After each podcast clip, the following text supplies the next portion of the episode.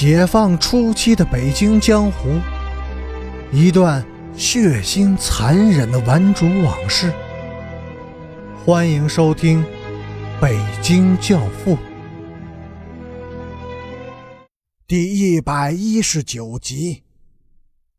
李晨星的个子高大，几乎把赫尔根提离了地面。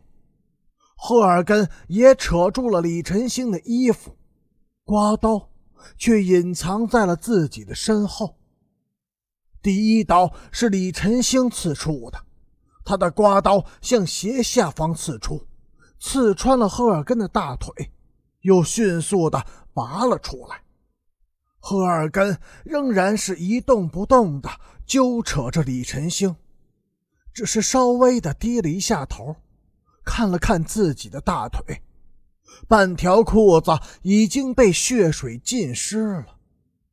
李晨星又刺出了第二刀，向同一方向刺了第二刀，这使他丧失了最后的生存机会。在这个时候，他必须刀尖向上，刺中赫尔根的心脏。你死，或者是我死，这是规则。在中刀的同时。赫尔根猛地把刮刀送进了李晨星的小腹部，紧接着又一连刺出了七刀，刀刀都在胸腹的要害处。李晨星闭了一下眼睛，但很快又睁开了，一串巨大的泪珠从他的眼眶中滚落了下来。他转过身去，用失神的眼睛寻找着自己的女友。他的脸上浮现出了一种古怪的笑，随后他扑倒在了地上。人死了，但是他们还是没有放过他的女友。第一个扑过去的是祝金平，他把那个女孩子从地上抱了起来，往假山石后面拖拽。女孩子死死抓住李晨星的衣服，拼命的挣扎。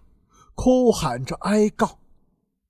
祝金平拔出了刀子，在死去的李晨星面前剥下了他的女友的衣衫。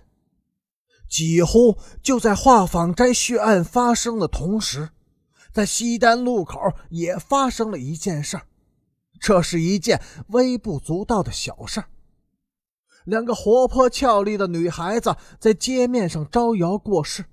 引来了四五个小流氓的调笑、追逐，两个女孩子不慌不忙地把他们引到了西单路口，那里横眉立目的戳着十几个老红卫兵，小流氓们一人被赏了几个大耳光子，挨了几脚。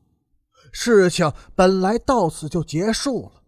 但双方在分手时甩下了几句并非一定要兑现的硬话，却引起了后来的惨祸。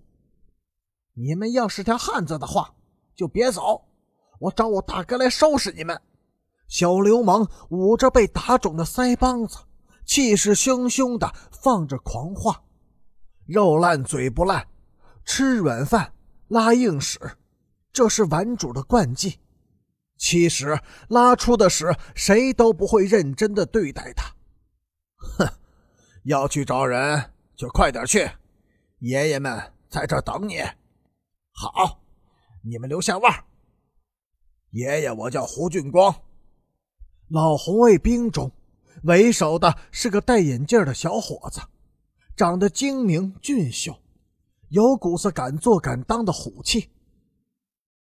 听到胡俊光的名字，小流氓们似乎吃了一惊，他们彼此交换了一下眼色，立即就分散着跑开了。